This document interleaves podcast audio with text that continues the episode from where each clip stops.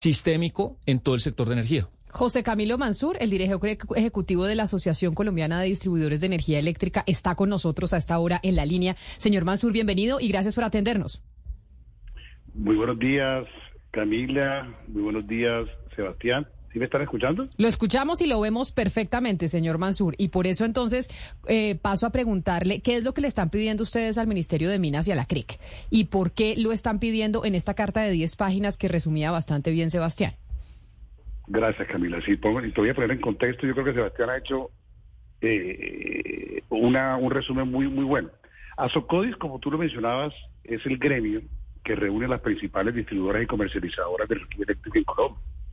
Eh, son 21 empresas, unas con capital público, capital privado, capital mixto, y nosotros somos los que atendemos a 16 millones de usuarios en Colombia, casi la totalidad de los usuarios en el país.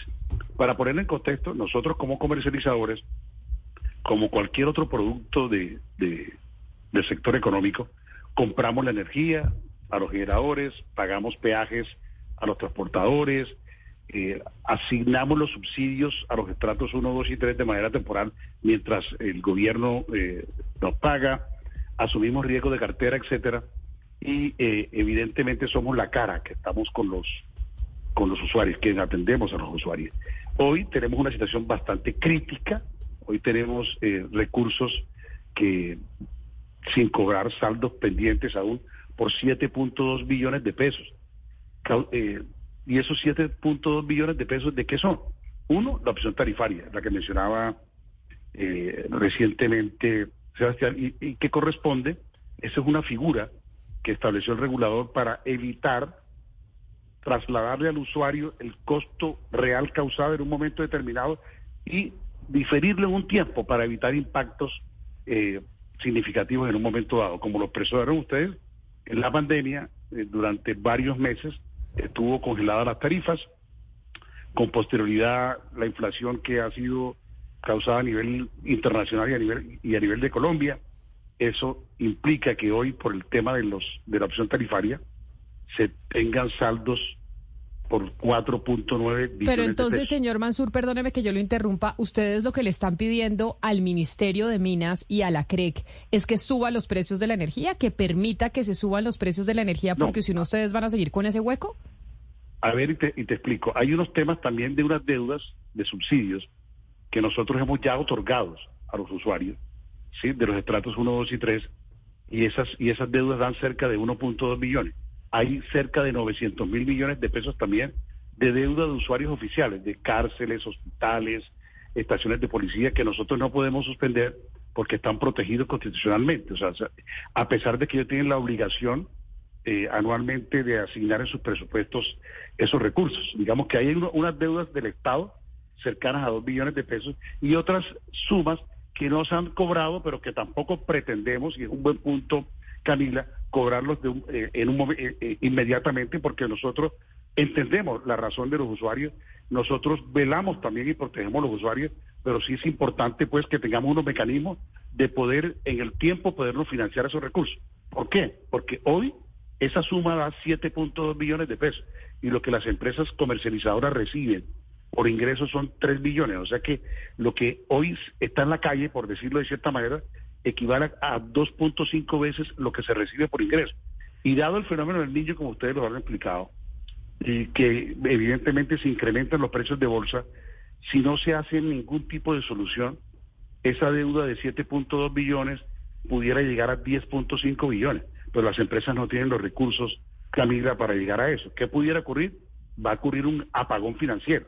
O sea, tú lo has mencionado, energía hay, pero si lamentablemente las empresas hoy están en una situación crítica que si no hay eh, soluciones estructurales al pago de los subsidios de las que deben el gobierno, al pago de las deudas oficiales que deben entidades estatales, al mecanismos de créditos, y vale la pena mencionar que aquí hay un reconocimiento del gobierno nacional y el Congreso, que el, proyecto de adición presupuestal que recientemente aprobó el Congreso de la República, incluyeron una línea de crédito de FINDETEP por cerca de un billón de pesos. Es importante que esa línea de crédito se incremente más y que los créditos se puedan otorgar muy rápidamente.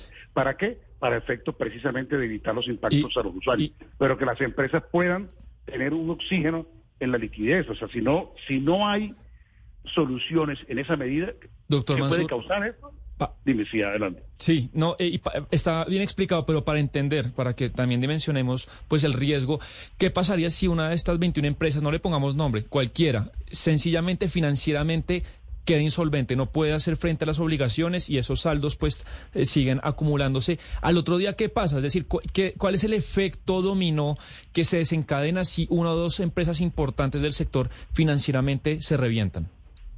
Puede conllevar, como tú lo expresaste, a un riesgo sistémico, llevarse a otras empresas de la cadena.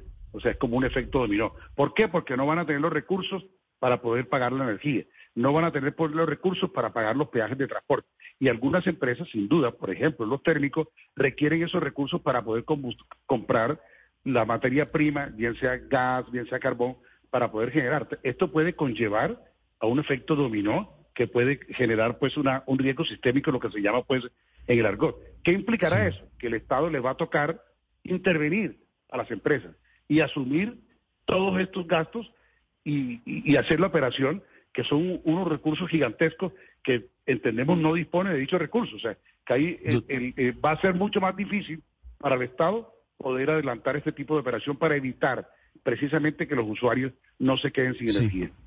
Doctor Mansur, le pregunto por la deuda de los dos billones de pesos del Estado, que, son esas deudas que tienen que ver con hospitales, con cárceles y demás, que están amparadas constitucionalmente, de tal manera que ustedes no pueden ordenar la suspensión del servicio. Pero entonces, en ese caso, ¿qué respuestas están obteniendo ustedes por parte del gobierno o de las alcaldías o de las gobernaciones, si son eh, municipales o departamentales, eh, para cubrir esta deuda? Esos dos billones de pesos, ¿de dónde van a salir, doctor Mansur? Lamentablemente no hemos tenido pues una respuesta por parte de los entes territoriales. Hemos pedido siempre eh, apoyo por parte de la Procuraduría General de la Nación, porque como tú lo has mencionado, la- esas entidades estatales por ley tienen la obligación de asignar anualmente en su presupuesto los recursos para servicios públicos y deben asignarlos, pero no pagan los servicios públicos. Ahora pues que hemos pedido a la Procuraduría que adelante unas acciones disciplinarias contra dichos funcionarios. Creemos pues que si se adelantan unas acciones contra los funcionarios que no paguen los servicios públicos, esto puede también causar un efecto dominó en estimular o incentivar a los funcionarios públicos para que asuman su responsabilidad y puedan pagar los servicios públicos. En unas regiones mucho más que otras.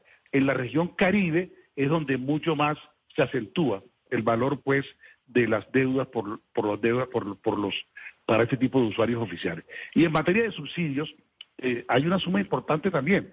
El, el 45% de los recursos de subsidio son en la, se, se generan en la región Caribe. El tema de subsidio es una obligación del Estado desde el punto de vista de redistribución del ingreso.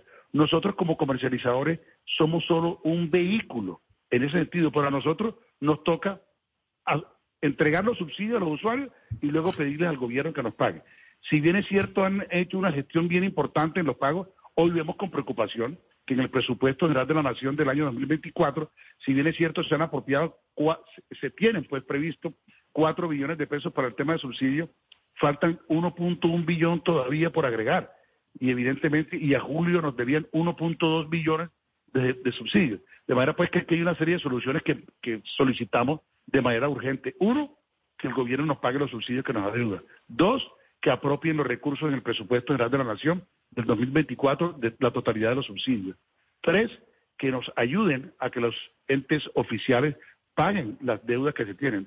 Cuatro, que el crédito de Findeter que quedó habilitado en el proyecto de edición presupuestal se tramite de manera urgente. Faltan unos vistos buenos de la Superintendencia Financiera, del Ministerio de Hacienda y podamos disponer de esos desembolsos a la mayor brevedad. Quinto, que pudieran ser los recursos de Findeter superiores a un billón de pesos para que puedan precisamente las empresas poder diferir esto en el tiempo y evitar impactos significativos a los usuarios. Reiteramos, Director. nosotros como comercializadores entendemos la situación de los usuarios y por ello evidentemente hay que minimizar el impacto con ellos. Director Mansur, en este panorama, ¿cómo está EPM? Y se lo pregunto porque pues es, eh, se conoce de la, del congelamiento de tarifas que, eh, pidió el, presidente de la Junta de EPM, eh, Daniel Quintero, el alcalde de Medellín. ¿Cómo está EPM dentro de, de- de este panorama que usted nos está describiendo? De esos recursos de 7.2 billones que hay a la fecha, cerca de un 50% son recursos del grupo Empresas Públicas de Medellín. Aquí mencionamos, pues, está por supuesto EPM, está FINIA, que está en la región Caribe, y están el resto de las empresas que hacen parte del grupo EPM. Y, de la misma manera, el 50% también está en la región Caribe. O sea, que hay un tema bien importante que pedimos, pues, con urgencia al gobierno eh, que nos que se tomen soluciones estructurales. Pedimos también al Congreso para evitar un apagón financiero evitar eh, un apagón financiero en nuestras empresas que conlleve a un riesgo sistémico a todo el sector eléctrico y por supuesto pueda afectar la prestación de servicios a todos los colombianos. Doctor Manso, le quería preguntar, no solamente como representante del gremio de comercializadoras, sino persona que conoce bien el sector. Acá hemos venido desarrollando este tema bastantes semanas y la verdad, oyéndolos a ustedes, la situación, creo yo, es muy preocupante. Y quiero preguntarle por su diagnóstico, porque está el de su sector que nos acaba de ofrecer, pero hace un mes también el sector de la red de, infraestructura, nos publicamos una carta, nos explicaron que hay un estrés muy importante en la distribución de energía, en especial en la zona oriental y en en la zona caribe. Entonces, mezclado esto con lo que usted nos cuenta hoy, más el fenómeno del niño, la situación es, es dramática, ¿no? Es compleja y quiero precisar pues que las empresas, a pesar de estas dificultades financieras que he mencionado, vienen ejecutando los planes de inversión a los cuales están comprometidas a través de la regulación. De hecho, en los tres últimos años, la calidad promedio en el país, medida como número de interrupciones, o duración de las interrupciones ha mejorado en Colombia en cerca de un 50%.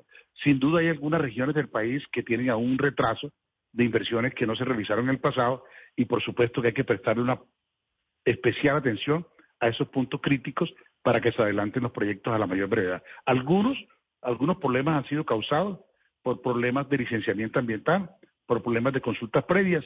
De hecho, incluso con los proyectos que se están viviendo no solamente de transmisión y transporte, sino de generación de fuentes no convencionales de energía renovable en el departamento de La Guajira, que también tienen dificultades por estos temas ambientales y de consultas previas. Pues doctor José Camilo Mansur, director ejecutivo de la Asociación Colombiana de Distribuidores de Energía Eléctrica, vamos a ver entonces qué le responden a ustedes desde el Gobierno Nacional, desde el Ministerio de Minas, desde la CREC, sobre esa carta de 10 páginas, como les decimos a nuestros oyentes, en donde plantean estas eh, inquietudes de la situación que está enfrentando el sector de los distribuidores de energía. A usted mil gracias por estar con nosotros. Camila, no, mil gracias a ustedes y de verdad que eh, quedamos atentos a cualquier otra información que requiera. Un saludo especial, 11 de la mañana, 7 minutos. Vamos a hacer una primera pausa y ya regresamos porque nos vamos a